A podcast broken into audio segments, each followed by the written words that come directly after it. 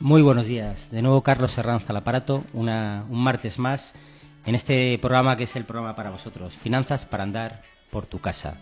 Hoy con un amigo, como siempre, pero un amigo también de verdad, con, con mucho cariño que le aprecio y con una grandísima experiencia en, en estos temas tan, tan, tan manidos como son el tema de la economía. ¿no? Eh, José Carlos, bienvenido. Muchas gracias, eh, bien, bien hallado. Eh, yo también te quiero mucho. y también comentar, como siempre, que estamos aquí en la Asociación La Barandilla, eh, el teléfono contra el suicidio, contra gente que tenga ideas suicidas, 91 1385 385. Muchos profesionales detrás de nosotros ayudando y apoyando esta bonita causa.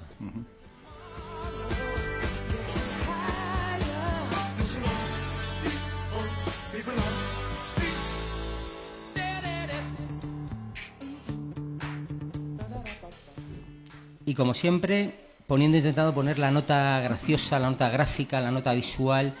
Eh, tenemos la imagen del coyote, el, el, antagonista del correcaminos, eh, está eh, gritando help, ayuda, ayuda, ayuda. Y nos hacemos la pregunta, ¿qué sueldo tienes? Uno, sueldo cebolla. Lo ves, lo agarras y te pones a llorar. Dos, sueldo dietético. Te hace comer cada vez menos. Tres, sueldo ateo. Ya dudas hasta de su existencia. Cuatro, sueldo de mago. Haces un par de movimientos y desaparece. Sueldo tormenta el quinto. No sabes cuándo va a venir ni cuánto va a durar. Y por último, sueldo desodorante. Cuando más lo necesitas, más te abandona.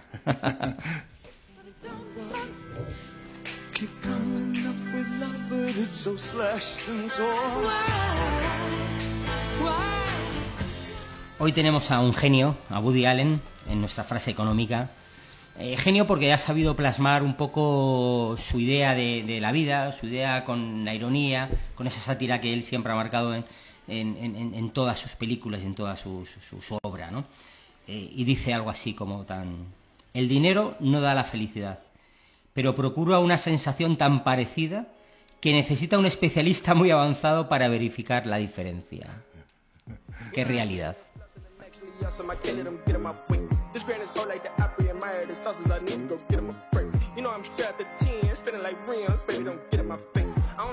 Bueno, hoy vamos a ir al grano con José Carlos, muchas gracias. Hoy vamos a hablar de algo que parece eh, siempre es duro, siempre conlleva connotaciones un poco muchas veces negativas, que es hablar de la morosidad y de hablar de los impagos.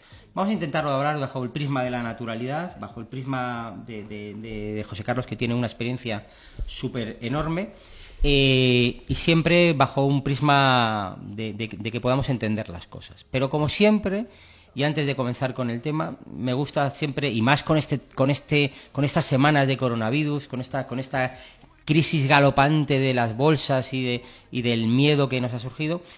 José Carlos, ¿cómo ves este año 2020? Bueno, es una pregunta complicadita. Yo eh, el año no lo veía mal. Francamente, bueno, pues me parecía un año un poco de recuperación y, por de consolidación de, posiciones. Pero es verdad que ha surgido el tema este del coronavirus y, con este tema bueno, pues eh, la psicosis eh, se ha disparado mucho. Yo como mmm, prefiero ser el correcaminos que el coyote, soy optimista por, por naturaleza. Yo creo que, eh, bueno, pues que evidentemente se va a notar, se está notando en, en, en la economía global, pero también creo que, bueno, sin tardar mucho, la crisis eh, se irá relajando, en parte pues porque aparezcan cosas, eh, medicamentos y tratamientos que, bueno, pues que ayuden a superar eh, el tema, y en parte porque luego ya se recuperará la, la, la normalidad, la producción, la, y bueno, espero que el año no acabe mal, que se pueda recuperar y que, bueno, pues finalmente no sea un mal año.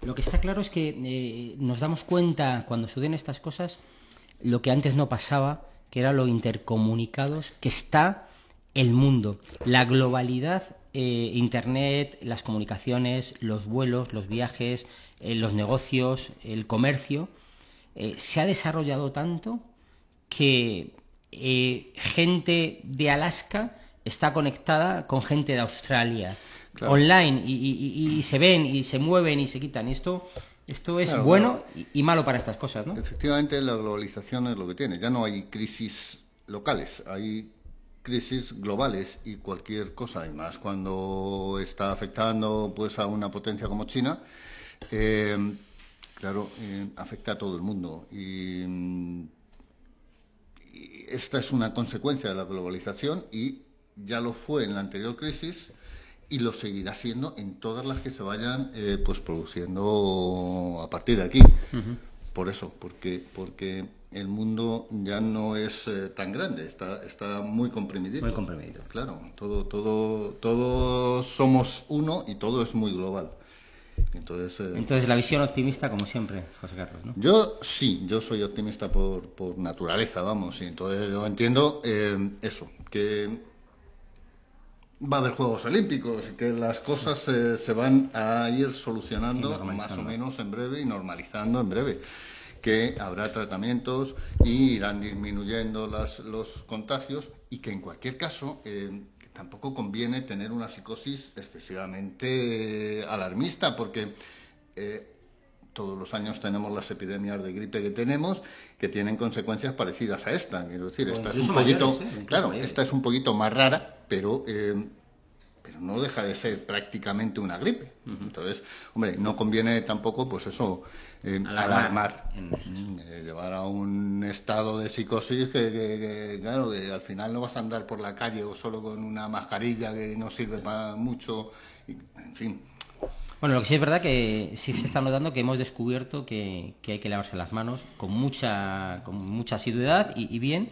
Y, lo del estornudo en el codo, que me parece muy interesante y, que yo creo que debemos eh, habituarnos a esto. Y eso no es malo para este virus y para la gripe y para muchas cosas. Efectivamente, es, es una cuestión de costumbre. Hay que acostumbrarse porque porque el reflejo inmediato es ponerse solo la mano, ¿no? Y claro, luego te tienes que lavar otra vez, ¿no? Pero, eh, bueno, pero cogiendo ciertos hábitos y manteniendo, haciendo caso a los consejos que nos están dando las autoridades, manteniendo ciertos hábitos higiénicos, pues, hombre, en principio tampoco tiene por qué ser más allá o por qué ir más allá de una epidemia normal de, gripe. Pues muchas gracias, de de hecho, aquí en España hasta este momento que yo sepa, no ha fallecido nadie. Hay algún caso más eh, grave, pero no ha fallecido nadie y todo está, digamos que, relativamente controlado. Sí, tenemos que tener en nuestro sistema sanitario. ¿no? Claro. Bueno, pues vamos, a, vamos al tema este, este tan, tan, tan profundo de, la morosidad y el impago. Eh, José Carlos, ¿qué, es la morosidad? ¿Cómo se puede definir la morosidad o cómo la defines tú? Bueno, la morosidad, eh, por, por definición, es el retraso o la demora en la atención a una obligación, en este caso económica. Eh, cualquier retraso es morosidad, es decir, cuando llega la fecha de atender un compromiso y no se atiende, pues se está incurriendo en morosidad. Claro, eh, no es lo mismo que ese compromiso se atienda al día siguiente o en los tres días siguientes que, se atienda en los tres años siguientes. Entonces, el grado de morosidad o el grado de, eh, peligro de esa morosidad, pues eh, varía en función del tiempo en el que se tarde, del tiempo de las circunstancias. ¿no? Entonces, primera idea, eh, morosidad siempre es un incumplimiento de un, de un contrato que se parta entre partes. En este caso siempre estamos hablando de carácter económico, siempre pensamos en los préstamos, eh, los préstamos que nos dan los bancos, en los préstamos que nos dan nuestros, nuestras familias, los préstamos generalmente, hipotecas o préstamos personales, ¿no? Que cuando, cuando se incumple la, la, devolución de lo pactado en la fecha prevista, pactada en un contrato, según pasen los días, así hablaremos de, ese impago. Y ya empezaremos a hablar o no de morosidad o no morosidad. Correcto, lo que pasa es que no solo son Quiero decir, la morosidad siempre se asocia a la banca, pero no es solo la banca. Está es claro, decir, cuando uno eh, impaga el, el recibo del teléfono o Por de la luz claro. o de los grandes almacenes, ¿verdad? Mm, Está También está entrando incurriendo en en morosidad, morosidad. morosidad. Y en función del tiempo que se tarde en recuperar, las consecuencias son las mismas. Que si estás eh, impagando o incumpliendo con un- una entidad bancaria. ¿Vale? Este, Entonces, entendido. Claro, la morosidad es el no pago en la fecha eh, estipulada. Y a partir de ahí, pues luego ya hay que ir viendo. ¿hay, hay, hay algunas fechas así en, en- en- en puntuales que nos puedan marcar un poco los caminos o las vas a comentar más tarde? O... Bueno, así luego, si quieres, entramos un poquito más en, En detalle. Eh, pero sí, hay, hay una visión global, así un hay poco fechas que general. marcan. Es decir, por, por una parte, cuando la morosidad eh, se prolonga más allá de tres meses, O sea, más de 90 días. más de 90 días, pues entras, en, en- apareces en los registros de morosidad. O sea, primera consecuencia de un retraso de 90 días, aparecer en un registro de morosidad que generan los bancos, me imagino, las entidades o cualquier o, o el corte inglés o cualquier financiera cuando se produce el impago. Cualquier impago, quiero decir, es eh, la SNEF, el, eh, ese tipo de Experian, todos esos registros de morosidad, donde ahí se entra por un impago a una compañía telefónica o por un impago a unos grandes almacenes o por un impago a la banca. Y eso depende del tiempo que se tarde en regularizar el impago. Quiero decir, eh,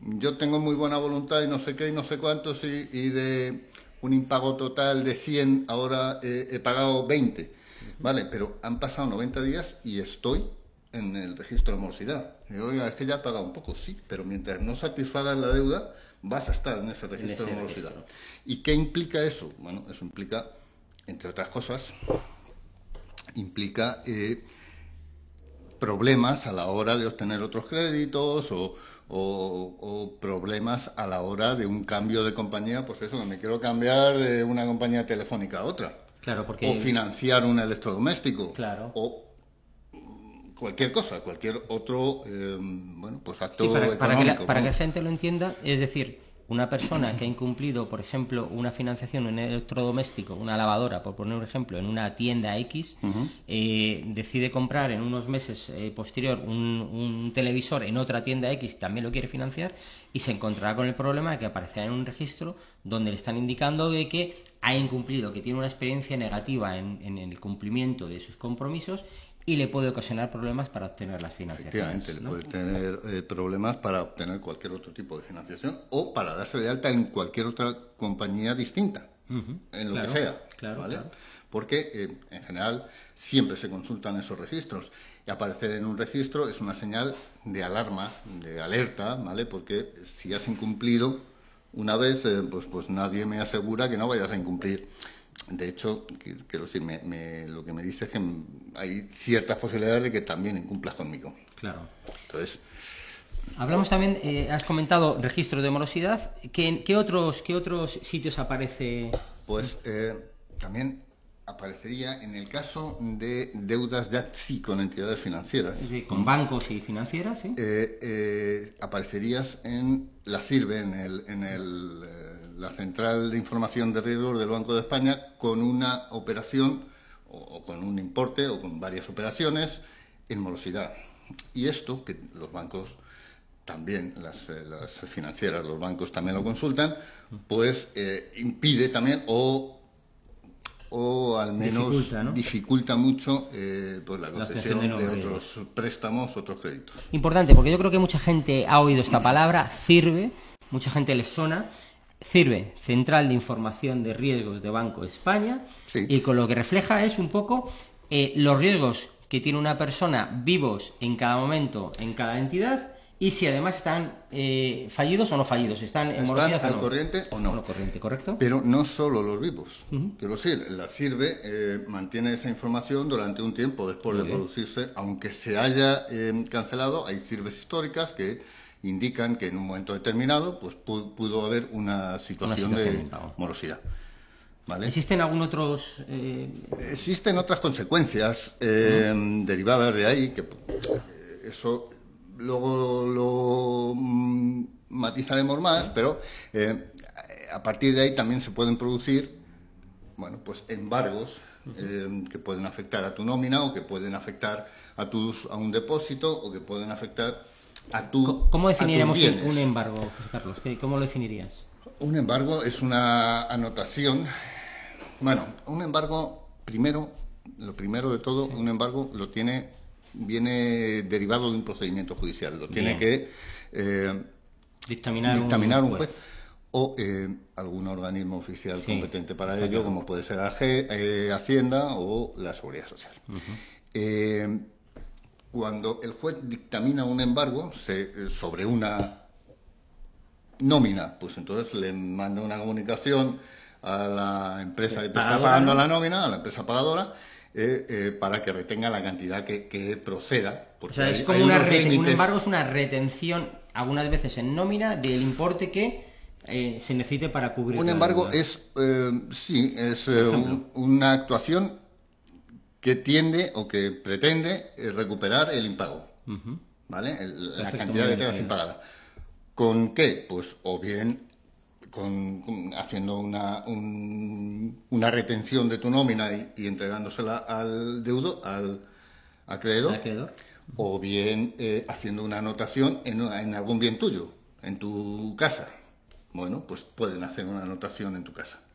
Y esa anotación en tu casa eh, no implica en este momento vayas a perder la, vivienda, pero tienes una anotación, tienes una nueva carga. Es decir, si además de una hipoteca de 100.000 tienes un embargo de 30.000, la carga de la vivienda son 130.000. Claro, la deuda que tienes real sobre esa vivienda son 130. Entonces, eh, mientras no liquidas la deuda, el embargo permanece.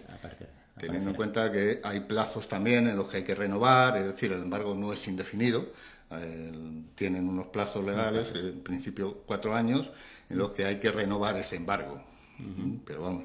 Y luego hay eh, algún tipo de embargo, pues de comunidades de propietarios eh, o de tal, eh, de IBIS, que tienen preferencia sobre otros embargos. interesante. Siempre hemos visto muchas veces, por desgracia, hemos encontrado las comunidades de vecinos donde venía la lista y donde se reflejaba de que había gente que no había podido o no había querido pagar esos recibos de comunidad y a partir de ahí tienen esa gente cuando se va a ejecutar tienen, tienen una relación un poquito superior a otros, ¿no? Tienen eh, prioridad sobre lo demás. el IBI, que es el, Estado. el impuesto de bienes molos es un impuesto eh, municipal, pero que tiene preferencia, igual que la comunidad de propietarios tiene preferencia. Eh, hombre, ocurre que si hay, debes 3.000 euros de la comunidad de propietarios y la vivienda vale 200.000, hay una cierta desproporción, pero sí te va a impedir hacer ninguna otra cosa, renovar la hipoteca, eh, eh, venderla.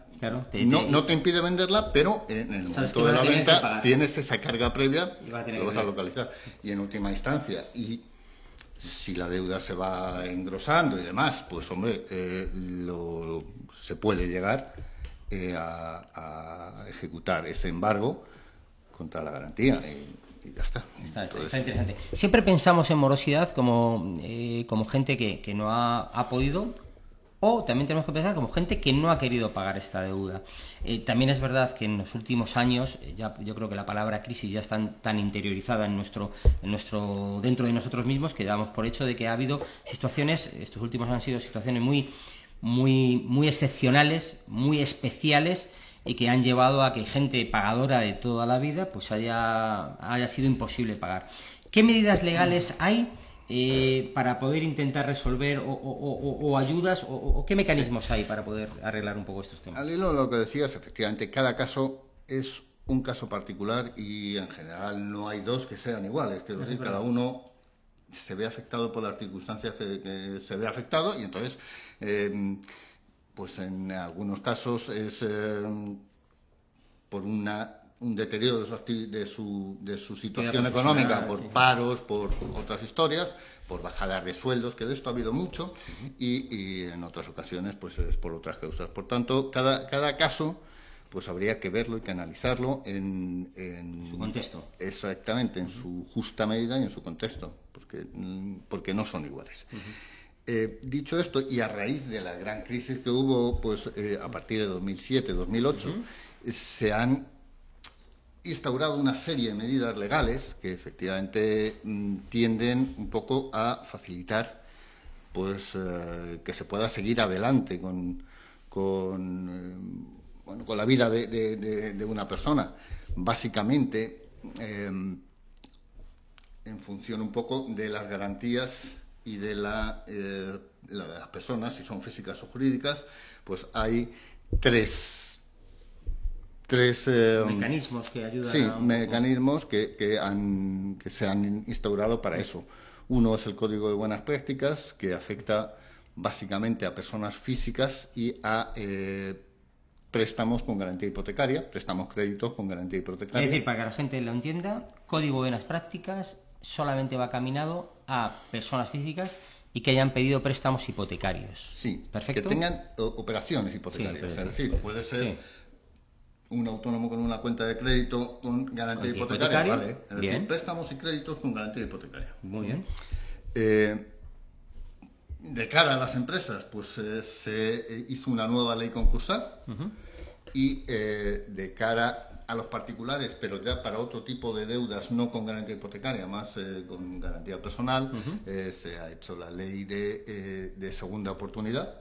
Muy bien, o sea que tenemos tres mecanismos un poco. Que últimamente además pues está incluyendo esa ley, incluye incluso también deudas con la administración del Estado, que inicialmente no, pero ahora ya sí. Es decir, y entonces dentro de la ley de segunda oportunidad también se puede incluir deudas con Hacienda, con la Seguridad Social. Decirlo, haciendo un pequeño resumen, Código de Buenas Prácticas particulares con préstamos hipotecarios, aunque sean créditos, eh, para empresas la nueva ley concursal y un poco eh, la ley de segunda oportunidades para aquellos préstamos que no sean con garantía con garantía hipotecaria, que sean personales. ¿Podemos desarrollar un poquito más o quieres un poquito más? Un poquito más, eh, te digo, todos los tres, estos tres mecanismos tienden lo que pretenden es eh, bueno, que se pueda salir de esa situación de, crisis, de impago y, bueno, pues se pueda tirar para adelante con la menor pérdida posible. Eh, en cuanto al código de buenas prácticas, ahí el propio código eh, marca claramente sobre qué aspectos se, se, va a estudiar o se va a decidir o se va a poder estar incluido dentro de este código o no. Entre otras cosas, pues influye el valor de la vivienda, influye el importe de la hipoteca, influye, antes influía el momento de la concesión, ahora ya no, pero eh, eh, influye la situación económica, es decir, los ingresos que haya en la unidad familiar. Y ojo al concepto de unidad familiar, porque eh, el concepto de unidad familiar es quién está viviendo la, en, esa, en esa casa en, este momento. Porque, pues como te decía antes, claro, cada, cada caso tiene sus circunstancias, entonces hay muchas separaciones y hay pues matrimonios que compraron la casa, pero que ahora, están separados. Entonces, eh, el código de buenas prácticas se basa en la unidad familiar. La unidad familiar que vive en ese momento en. ¿Quién vive en ese momento? ¿Qué ingresos obtienen? en, conjunto y eh, cuánto supone eso con relación a la deuda, a la, cuota hipotecaria. Y cuánto suponía en el momento de la concesión, porque todo eso se pone en relación y si se cumplen todos los parámetros, pues, pues se puede solicitar esa inclusión o ese código de buenas prácticas que lo que hace es, eh, digamos que ablandar un poquito o un muchito el, el pago de la cantidad que tienes que dedicar para el pago de esa deuda, porque básicamente lo que consiste el Código de Buenas Prácticas, una vez que se aprueba, es en eh, rebajar la cuota mediante una innovación hipotecaria en la cual en principio se alarga el plazo, se puede alargar hasta 40 años desde el momento de la concesión, si no se había pedido inicialmente ese plazo. Es decir, una hipoteca de 25 años, me concedida en el 2000 y que vamos a poner en el 2010 para... para eh, em, que finalizaría en el 2035 y que estaría ahora pues casi en la mitad, tal, eh, se alargaría desde el 2010 hasta el 2050, con un primer periodo de cinco años eh, que estaría eh, con un índice del Euribor más 0,25. Carencia, carencia de solo en carencia de intereses, es decir, solo se pagarían intereses con un tipo de interés de Euribor más 0,25, con lo cual la cuota durante cinco años, pues en principio va a ser muy baja. Es muy baja, ¿vale? Y al cabo del quinto año se vuelve a las condiciones iniciales, pero teniendo en cuenta que se ha podido alargar el plazo. Que hemos dejado cinco años para, o, diez o quince, para poder eh, asumir, eh, mejorar su situación y permitirle... El, el, ejemplo de puesto serían 15 años más. Con lo cual, aún a igualdad de tipo con relación a hoy, y teniendo en cuenta que durante cinco años no se amortiza porque está en carencia, carencia significa que solo se pagan intereses sobre el capital. Pero, eh, por tanto, el capital no se reduce. Claro. Eh, entonces, eh, como luego tienes 15 años más, pues la cuota te va a bajar. Pero sí, si ahora pagas mil, pues te va a bajar a, a lo que fuera en función del, del tipo de interés, ¿vale? Pero te va a bajar en cualquier caso al alargar el plazo. Muy bien. Aquí hablamos de palabras un poquito complejas y, para ir centrando un poco, innovación es modificar algo que está pactado, sobre todo para beneficiar alargando el plazo, que es lo que ha dicho muy bien José Carlos, y además también la carencia, que es otra de las palabras que nos comprende, como bien ha definido José Carlos, es un poco solamente pagar la parte de intereses y no devolver la parte de capital de lo que te deben. Con lo cual, solamente estás pagando durante un tiempo una cuota mucho menor que luego cuando venza ese periodo de carencia tendrás que volver a pagar la cuota que tenías pactada. Correcto. Eso te permite oxígeno, respirar, bajar la cuota, la cuota que tú pagabas y poder tener la posibilidad de seguir pagando. todas, todas estas eh, medidas están encaminadas a eso, a, darte un respiro para recuperarte y poder hacer frente posteriormente, de tal manera que si al cabo de tres años tu situación pues ha vuelto a la normalidad, ha mejorado, eh, ahora vuelves a tener, pues unos, puedes suspender el, el, código de buenas prácticas en cualquier momento y empezar, ¿vale? Puedes suspender el tema de la cadencia. El, resto, como está firmado y tal, pues eh, en principio ya está novado. Y, eh, tienes el plazo ese ahí. Eso es. Todo esto con, con, unos costes mínimos, vamos, de hecho, sin costes para el cliente. Importante, importante, importante. o sea, no tiene ningún coste. Entonces, cuando, cuando alguien tenga problemas, eh, que plantee estas medidas, que posiblemente el banco se las planteará eh, con, con, normalidad, eh, porque están dentro de la, de la, de la ley y permiten beneficiar y permiten ayudar al cliente a poder afrontar su, su mecanismo de pago. Correcto. la ley concursal hace lo mismo para las empresas, además lo que hace, bueno, pues o lo que pretende es eh, establecer una negociación para, eh, bueno, en su caso, pues eh, establecer unas quitas sobre la deuda y, facilitar ese pago también.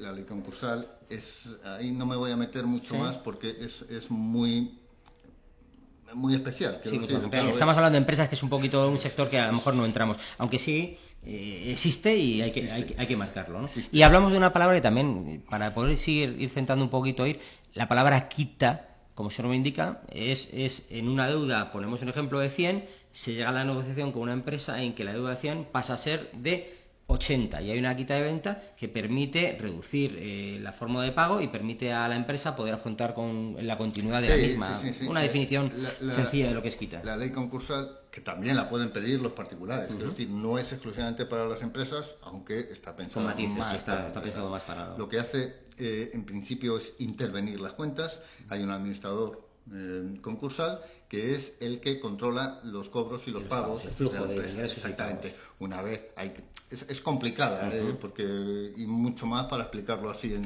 dos minutos, pero eh, se trata de eso. Una vez que se ha llegado a un acuerdo con los acreedores, pues empezar a pagar con quitas, normalmente con quitas, con alargamiento de plazo, con tal, mm, empezar a poder atender a esas deudas resultantes, con la finalidad última de eh, que la empresa sea viable. Claro.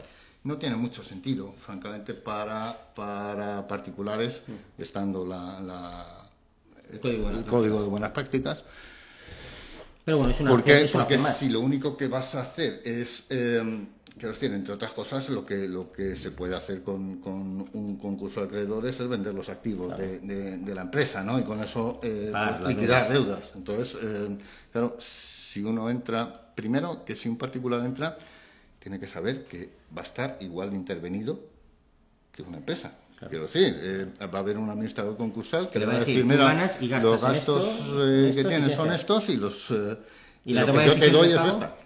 y te, te, limitas a esto. Sí, está claro que, que, el Código de las Prácticas, volvemos a hablar, es el planteamiento para particulares y la ley concursal para, para las empresas. Sí, y la ley de segunda oportunidad, que es, bueno, pues digamos que una especie de concurso, este sí para particulares y que afecta más a deudas eh, que no son con garantía hipotecaria, son con, de tipo personal. También va buscando quitas y, tal. Al margen de que eh, la ley eh, está hecha y presenta estos, estos mecanismos, a ver, mi consejo fundamental es que, eh, en primer lugar, cuando uno tiene una dificultad, lo primero que tiene que hacer, y lo antes posible, es ir a su entidad. Esto es lo más importante, yo creo. En ir a este su entidad, exponer claramente cuál es la situación, cuál es la problemática, qué es lo que tiene. ¿Qué ocurre? Ocurre que uno se encuentra eh, muchas veces, pues a lo largo de, su, en mi caso, a lo largo de mi vida profesional, que eh, dices, bueno, pues tengo un problema, lo que hago es pedir en, una financiera de estas que te dan en 24 horas no sé cuánto y con eso tapo.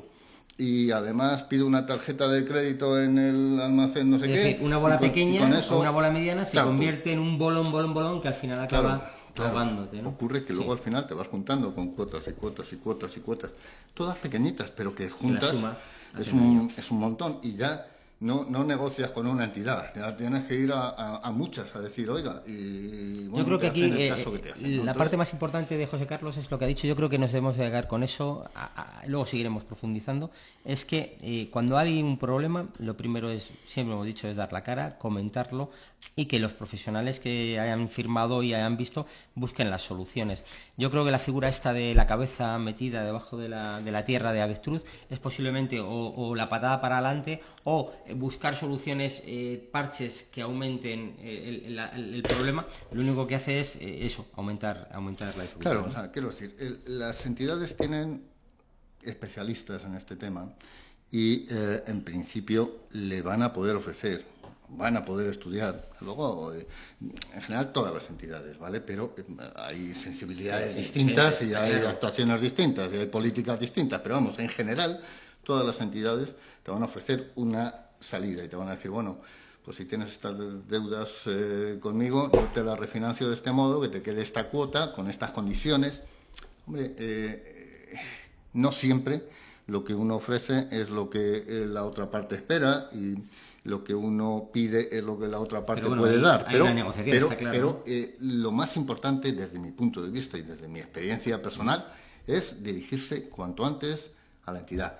Y dirigirse cuanto antes a la entidad honestamente, quiero decir, sin, sin, ocultar cosas, sin, sin intentar eh, simplemente dilatar en el tiempo. Claro, expon tu problema y em, posiblemente se pueda encontrar alguna solución antes de llegar a, otras actuaciones más drásticas que al final pues, pues complican todo. Muy bien. en, este caso, ¿qué papel tienen las entidades financieras, como hemos visto antes, estos, mecanismos que tenemos? Hmm. Perdón. Eh, en principio, en principio, es, o sea, las entidades financieras, y yo rompo una, una lanza a favor de la imagen de las entidades financieras, porque últimamente, bueno, pues no la tienen muy buena. Pero eh, yo sí rompo una lanza. Las entidades financieras, en principio, están abiertas a esa negociación. Y claro, esa negociación implica conocer la realidad de la situación, la realidad completa. Es decir, mm, tengo un problema con mi pareja y esto me puede mm, afectar, afectar a hacer exactamente, con normalidad. Pues eh, cuéntamelo, cuéntamelo para que yo lo pueda valorar y, ver qué es lo que te puedo proponer. Me, han bajado el sueldo, me han quitado horas, me han, bueno, pues dímelo, dime cuál es tu situación y a partir de ahí, pues buscamos soluciones. Pero claro, eh, si primero buscas las soluciones por ese otro lado, pido una tarjeta de crédito, pido no sé qué, pido otra, a plazo pago, si pido a tres financieras, y no sé qué. claro, todo eso mm, las entidades seguramente no lo van a asumir. Esta deuda te la has buscado tú y pues solucionatela tú o que te la solucione esa entidad. Entonces todo eso se complica más. Por tanto, primer eh, mm, indicio de que vas a tener problemas porque estás oyendo que en la empresa, porque lo que sea, pues ve y cuéntalo, oye, que esta es mi situación, que lo mismo se complica, que a ver qué podemos hacer, que...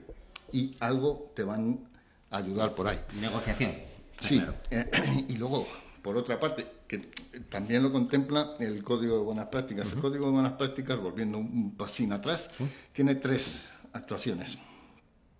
La reestructuración de la deuda, que es un poco la que hemos explicado. Eh, la quita. Que también lo hemos definido Sí, pero que el código de buenas prácticas, eso es algo potestativo de las entidades, las entidades no están obligadas a hacer una quita. Pueden decir, oye, pues si hago una quita de un porcentaje el que sea de deuda, ya te encaja en tus parámetros para eh, poder pues afrontar la cuota mensual, por ejemplo. Pero eso es potestativo. Y la tercera eh, es la dación en pago. Hay que eh, ir por orden, es decir, uno no puede acogerse al código de buenas prácticas directamente con la dación en pago tiene que empezar por la reestructuración. si eso no es viable, eh, solicitar la quita. Si no es conseguida, pues plantear la dación en pago. ¿vale? Muy bien, hemos llegado a la dación en pago. La dación en pago que tiene sus límites también en cuanto a eh, valor de la vivienda, valor de tasación inicial de la vivienda, en cuanto a eh, valor de compra de la vivienda y en cuanto a otras, otros, otros parámetros por ahí. Las entidades al margen del Código de Buenas Prácticas, también pueden eh, hacer una dación en pago, también pueden aceptar una dación en pago, que normalmente no se va a ver tan limitado en cuanto a valor de vivienda, en cuanto a, parámetros de ingresos, en cuanto, ¿vale? Eh, simplemente lo que te decía, es decir, si la entidad entiende que esa es la única opción viable, pues te va a facilitar eso, aunque eh, la vivienda esté por encima de lo que marca el código de buenas prácticas, etcétera, etcétera. Entonces, por eso digo, ve primero a la entidad y la entidad te va a decir, oye, después de estudiar todo esto, lo que veo es que con una acción en pago quedamos eh, en paz. Pues quedamos en paz.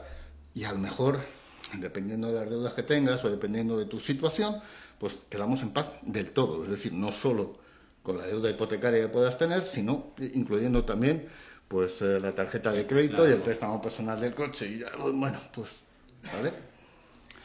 Eh, bien, cuando, bien, yo creo que el resumen de entidades financieras, primero negociación siempre, comunicación, la, posibilidad de acción de pago, que ya la hemos explicado, y ah, ¿existe algún otro, otro tipo de...? Sí, sí, sí. A, ver, la casuística es diversa, pero eh, yo te cuento, también algunas entidades hacen compras de activos directamente. Es decir, bueno, no te acoges a la dación por, por, por diversas circunstancias, porque no encaja, porque la deuda es pequeña y, quiero decir, para poderte acoger a la dación, la deuda tiene que ser mayor que el valor de la casa, es decir, no, no porque si no estaríamos, eh, digamos que ante una mala práctica. Una mala práctica, claro. Eh, si la vivienda vale mucho más que la deuda, pues no puedes hacer una dación en pago. Yo tengo una deuda de 50 y mi casa vale 150, yo te entrego mi casa por 150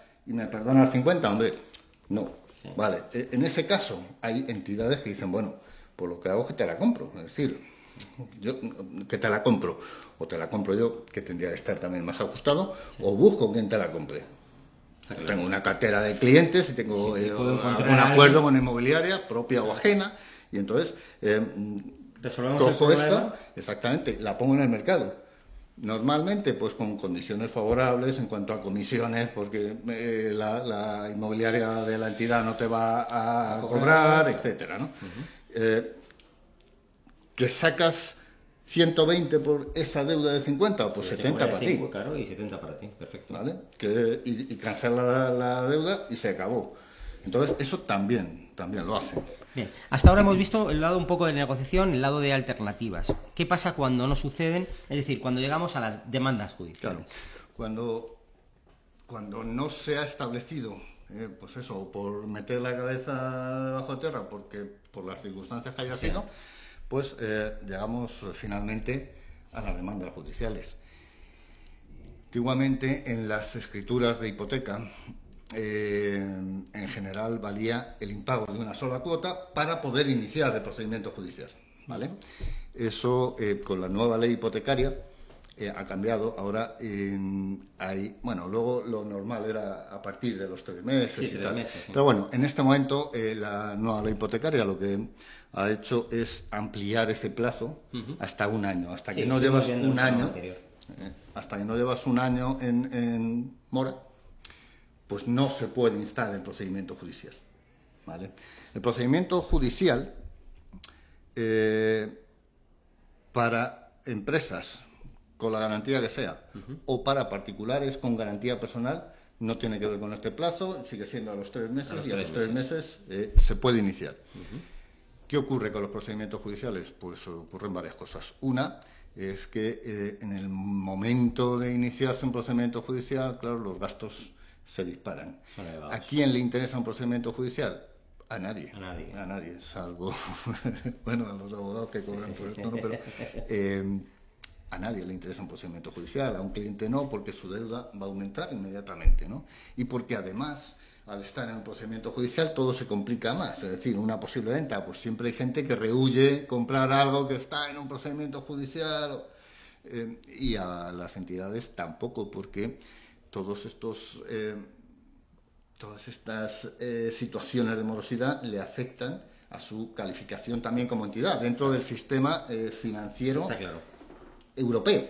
¿vale? Entonces, a nadie le interesa eso. Por eso, siempre primero la negociación o el intento de solución previo a esto. Pero si surge de aquí, pues con los tiempos que se llevan en los juzgados, eh, que pueden ser más o menos eh, dilatados, al final todos los procedimientos se terminan. ¿vale? y se termina en los procedimientos ejecutarios, eh, hipotecarios perdón, con una ejecución y en los procedimientos personales pues eh, puede ser con una ejecución o, una anotación de embargo, que es lo que eh, a lo que nos referíamos antes. Claro, esta anotación de embargo puede ir contra otros bienes tuyos, contra tu nómina, contra la vivienda o en el caso de que haya balistas, y luego hablamos de esa figura, contra los bienes de los abolistas. Entonces, eh, lo ideal, pues no llegar a los procedimientos judiciales. Bueno, yo creo que también eh, ha quedado claro eh, una demanda judicial para poder ponerla con la anual hipotecaria para particulares y con garantía hipotecaria 12 meses. Importante, ¿vale? Antes eran de un, mes o tres meses. Y bueno, cuando llega el, cuando llega así, de un mes, de un mes generalmente. pero, porque además luego desde que se, presenta la demanda hasta, pues, pues transcurre un tiempo. Pero eh, que se podía, que normalmente en, las, eh, escrituras eh, de hipoteca mencionaba ese plazo, es decir, el impago de una sola de las cuotas posibilita que se inicie el procedimiento judicial, la reclamación vía otra, de las cosas que la gente le ha empezado a sonar y que comentamos y que nos preguntan esto es subastas. ¿Qué es esto de las subastas? Una vez que subastas electrónicas, subastas extrajudiciales. la subasta, la subasta es la conclusión del procedimiento judicial. En el caso de los préstamos o de los créditos hipotecarios, ¿vale? Es la conclusión. Es decir, una vez que eh, ya se han dado todos los pasos y se ha admitido y se ha hecho todo el procedimiento judicial, eh, finalmente, si no hay un pago, pues eh, acaba con la subasta del bien. Antes las subastas, eh, bueno, pues tenían unos calendarios y eh, había una primera subasta, que si quedaba desierta, pues era una segunda subasta. Ahora ya no, la, ley también lo cambió y ahora son subastas electrónicas. Mm. Eso ha motivado un cierto retraso en algunos procedimientos, pero ahora ya todo esto pues ya está mucho más rodado y ya va mucho más deprisa también. Eh, la finalización del procedimiento sería la subasta y la subasta se fija para, con un plazo de 20 días. Y puede intervenir cualquiera, es decir, hay un, eh, tú puedes entrar en el, en el juzgado, en, la página de los juzgados, ver qué subastas hay y pujar por la que te interese.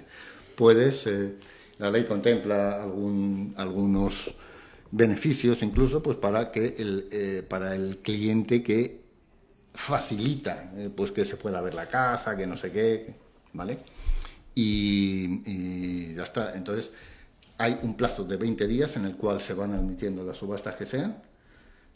Y una vez que finaliza el plazo, pues se adjudica, salvo que se haya satisfecho la deuda, se adjudica a la mejor, postura y a partir de ahí se desencadena pues todo el tema del cambio de, titularidad. Digamos, es, es, la conclusión, ¿vale? Y la conclusión es que pierdes tu vivienda. Está claro. Hemos pasado un poco, hemos visto el aspecto general. Bueno, una, una cosa importante. En cuanto a las subastas extrajudiciales, estas eh, tienen, tienen que estar también contempladas en la escritura, pero eh, estas se desarrollan al margen de este otro proceso. ante un notario, pues hay una subasta y hay un tercero que puede optar, uno o varios terceros que pueden optar a esa subasta y ya está, es tan válido como el otro procedimiento. Y en algún caso, en algún caso, cuando las, eh, los eh, valores de deuda y de mm, valor de la vivienda eh, son muy discrepantes o tal, pues es incluso recomendable. Es más rápido y es más... Pero bueno, esto, esto es algo que no se ha hecho, no, hay mucha experiencia con, con, las subastas judiciales pero están ahí, está también y lo contempla la ley. Bien, bueno, una cosa eh, que, no es ajena, pero que está dentro, la sentencia del IRPH. Está a, punto, está a punto de salir, yo creo, creo, si no recuerdo mal, que es mañana cuando, cuando sale. Mm, y en función de lo que salga en esa sentencia, pues pueden puede haber otras hipotecas, las que estaban referenciadas a IRPH, que es un índice de referencia de préstamos hipotecarios que usaban. Eh, había, dos, había tres índices, el de cajas, el de bancos y el de el conjunto de entidades, que normalmente es el que ya está funcionando, y que eh, en su momento eh, pretendía pues, dar estabilidad a la fluctuación de tipos pero bueno, como luego el Euribor bajó mucho, esto bajó menos y tal y cual, bueno, pues eso está recurrido. En principio, eh, como digo, en función de esa sentencia, eh, pues eh, puede haber algunas hipotecas que se vean revisadas en, en, ese sentido, como también ha pasado con las hipotecas en divisas. bueno, yo diría también un poco lo mismo, es decir, en base a lo que eh, a la sentencia. Bien, acabo, pues, que eh, las personas acudan a la entidad financiera y planteen y la entidad financiera le dirá, por lo menos le comunicará cuál es la política. Hay veces que, eh, bueno, pues que lo que te dicen es que demandes y lo que dictamina el juez. Hasta ahora estaba por y, y, otras veces pues se llega a acuerdos y ya está. Última hora, última hora, eh, la sentencia del Tribunal de Justicia Europeo ha, eh, dejado, en manos un poco la idea esta que ha comentado José Carlos, deja en manos de los jueces de cada país la decisión caso a caso de si el índice hipotecario se comercializó de forma abusiva, puedan transformarlo en otro índice. Es un poco la primera referencia que tenemos, la analizaremos en otros, en otros momentos y a ver qué clases. Si dichos tribunales llegan a la conclusión de que esas cláusulas son abusivas, pondrá sustituirlas por el índice legal aplicable. No sé, luego leeremos en profundidad la sentencia porque esto dice lo que se hace a partir de ahora, pero y lo que ha ocasionado, si se considera abusivo, el coste mayor. Bueno, luego iremos leyendo con profundidad. Esto es noticia de ultimísima hora. Sí, yo pensaba que iba a ser mañana, pero... Así se ha acelerado. Bien, y, y, por último, un poco acabando con este tema, las actuaciones de prevención de la morosidad, que yo creo es la parte más importante. Siempre hay que prevenir antes de llegar a... Efectivamente, yo también opino lo mismo. Y, en ese sentido, a mí me parece fundamental eh, que todos tengamos a la cabeza hasta dónde nos podemos endeudar. Quiero decir, el porcentaje de endeudamiento sobre nuestros ingresos. Y sobre nuestros ingresos yo diría que siendo un poco restrictivos. Es decir, ahí no conviene dejarse llevar por la euforia y este mes he cobrado mucho porque me han pagado el bonus, pero el bonus es una vez al año o, el año que es. Eh, y, establecer unos ingresos que sean, que sean reales y que sean sobre todo estables en el tiempo.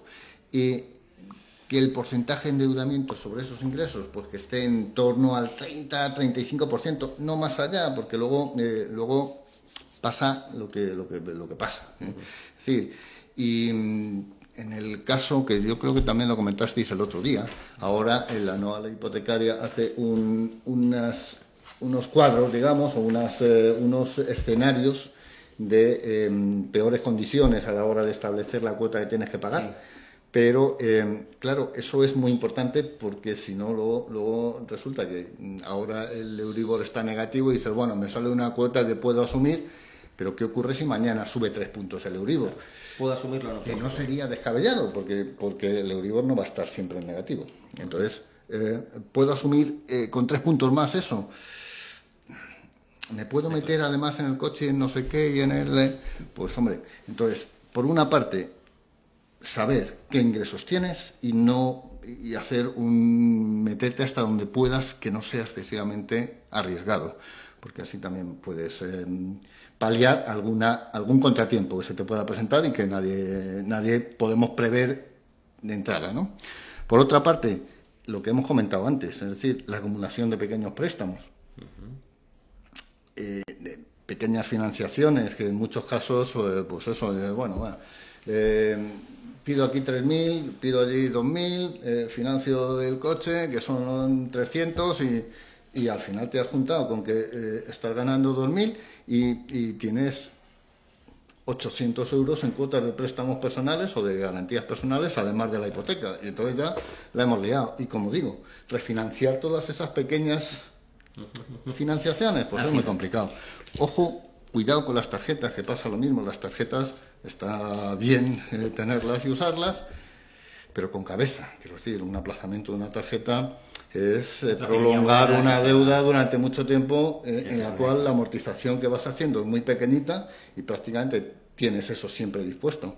Si van subiendo límites y no se cae, pues, pues eh, al final tienes un problema con el tema de las tarjetas. Y yo hay otra cosa como prevención de la morosidad que también a mí me parece fundamental. También hablasteis de ello el otro día, pero yo creo que insistir está muy bien, que es el tema de los seguros. Está claro. Y cuando uno tiene cuando uno asegura sus deudas, sobre todo eh, en el caso de que haya un generador de ingresos en la unidad familiar o tal, si esas deudas están garantizadas, pues eh, está garantizado eh, el cobro de esas deudas mediante un seguro mucho mejor. Eso es un gasto, es un gasto, pero es una tranquilidad. Y yo siempre lo he dicho eh, las penas con pan son menos. Quiero decir, si además de tener una desgracia familiar y perder a un miembro de la familia, que además es el que está generando en su mayor parte de un modo principal los ingresos, si además de eso luego tienes eh, te sobreviene un problema económico que te afecta a la pérdida de la casa, que te afecta, pues entonces bueno, tienes el, seguro y por lo menos eso lo tienes. y, mm, tus hijos están protegidos y tú estás protegido. Y a mí eso me, siempre me ha parecido fundamental.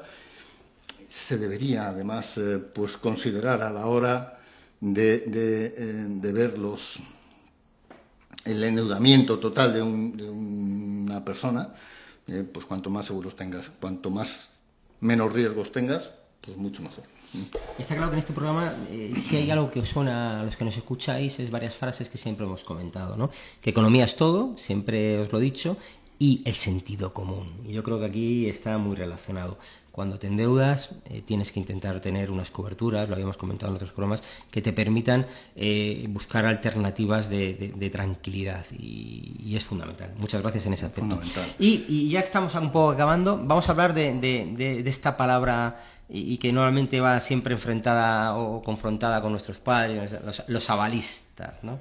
¿Qué implican y los garantes hipotecarios? ¿no? Bueno, el avalista es una figura muy popular, pero muy desconocida. Eh, bueno, oye, ¿me avalas? Y bueno, vale, pues sí, cabalo, porque no firmo, somos ya está. amigos, pues ya está, ¿no? Lo Y- firmo. Vale. Eh, la figura del avalista es, es una figura que tiene mucha importancia. Mucha importancia. Primero porque eh, a la hora de analizar una operación de riesgo, la concesión de una operación, pues claro, eso refuerza la capacidad de pago. Pero eh, para el avalista tiene unas implicaciones que son muy importantes. Muy importantes eh, porque lo que está haciendo es garantizar con sus bienes presentes y futuros, ojo, con sus bienes presentes y futuros, eh, el, el pago de la deuda que eh, está contrayendo otra persona, pero que él está garantizando. Y lo garantiza con sus bienes presentes y futuros, con todos. Con lo cual, eh, eh, luego dejamos de ser amigos o, o- o- o luego eh, me están- tenemos que me están reclamando mi deuda. Claro, oye, ¿Qué pasa contigo? Claro, que esto, joder, que yo firmé, pero el coche lo tienes tú. Eh, me están diciendo a mí, me han quitado la nómina. Claro, Esta es la realidad, sí.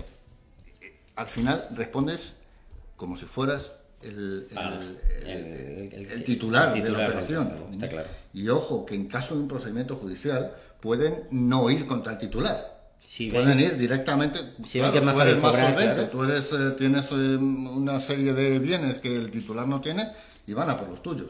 Entonces, eh, hombre, yo no digo que, que dejemos de avalar, ¿no? Pero que seamos conscientes del De riesgo que ello implica. Perfecto. Y por último, ya un poco Eh, acabando, dime, dime. Una cosita solo, Sí. muy rápida. Eh, hay otra figura que es el garante hipotecario. Es verdad. Y con el tema del garante hipotecario no es exactamente una balista. El garante hipotecario garantiza esa deuda también con un con bien. con un bien, con uno con varios hipotecarios, ¿vale? Pero eh, le afecta exclusivamente a eso. Si yo tengo una casa y además eh, 3 millones de euros en el banco, lo cual Sí, no sí. ocurre. Pero si tuviera eso, mm, si yo pongo como garantía la casa, Nunca ir ejecutan la casa. ¿vale? Pero no van a poder ejecutar o van a poder ir contra, contra esos 3 millones de euros hipotéticos que pueda tener. ¿Vale? En el caso de la balista, sí, puedo ir a por la casa, puedo ir a por los 3 millones o puedo ir a por lo que sea. lo que nos permita cobrar la deuda. Y por último, y acabando y dándote primero las gracias porque esto ha quedado súper súper bien y te lo agradezco muchísimo porque es, es, es farragoso, es complicado, es doloroso, pero hablando con normalidad y naturalidad yo creo que las cosas se, se hablan siempre, ¿no? Un poco casuísticas eh, que te has encontrado y que, que existen en estos casos que son muy complicadas, ¿no? Son muy variadas, eh, quiero decir, como decíamos antes, en cada caso tiene unas circunstancias bueno, pues no tienen por qué, por qué afectar a otro. ¿no? Eh, los más eh, flagrantes, pues eh, son esos que comentábamos antes de fallecimientos y de golpe y porrazo, pues tienes un determinado nivel de vida, tienes eh, dos hijos, tienes estás casado o, o es- o eres pareja de hecho o eres y, y- y se muere eh, eh, fallece el, el titular de la operación o uno de los titulares que es el que está generando y el otro se encuentra con un problema mm, de mucho cuidado es decir que no tienes ingresos suficientes que ahora te tienes que poner a buscar un trabajo que no sé qué que bueno puede haber gente que esté Sí, sí, sí, cualificada sí, pero puede haber casos en los que no, o que ya te pille pues con una determinada edad y el mundo laboral pues está como está. Entonces, eh, para eso, seguro, siempre seguro, siempre que se pueda, por lo menos. Eh, temas de separaciones que también son muy, muy dolorosos esos temas y, y te encuentras pues con casos que francamente eh, en muchos casos además lo que ocurre es que claro eh, según sea la separación pues eh, hay conflicto entre la pareja y, y- y en muchas ocasiones te encuentras con que el, los problemas. el leitmotiv de cada uno de los integrantes de la pareja es jorobar al otro. Eh, espera, eh, oye, lo podemos solucionar así, sí, pero este también se beneficia, sí, pues entonces no. Eh, hombre, eh, quiero decir, Sí, sí, sí, esto se da. y al final, ¿quién sale perjudicado? Los dos. Los dos, está. ¿Vale? Porque, porque, porque no se soluciona el problema. Y luego, pues eso, todas esas cosas de excesos de endeudamientos, de pequeños préstamos, en fin, que, que sería muy... tendríamos que tener mucho más tiempo, ¿vale? Perfecto. Pues José Carlos, muchísimas gracias. Eh, Una, nos vemos dentro de dos semanas. Espero que os haya sentido, que os haya sido lo más, lo más educativo posible eh, dentro de esta, de esta temática que es finanzas para andar por casa. Muchas gracias por todos.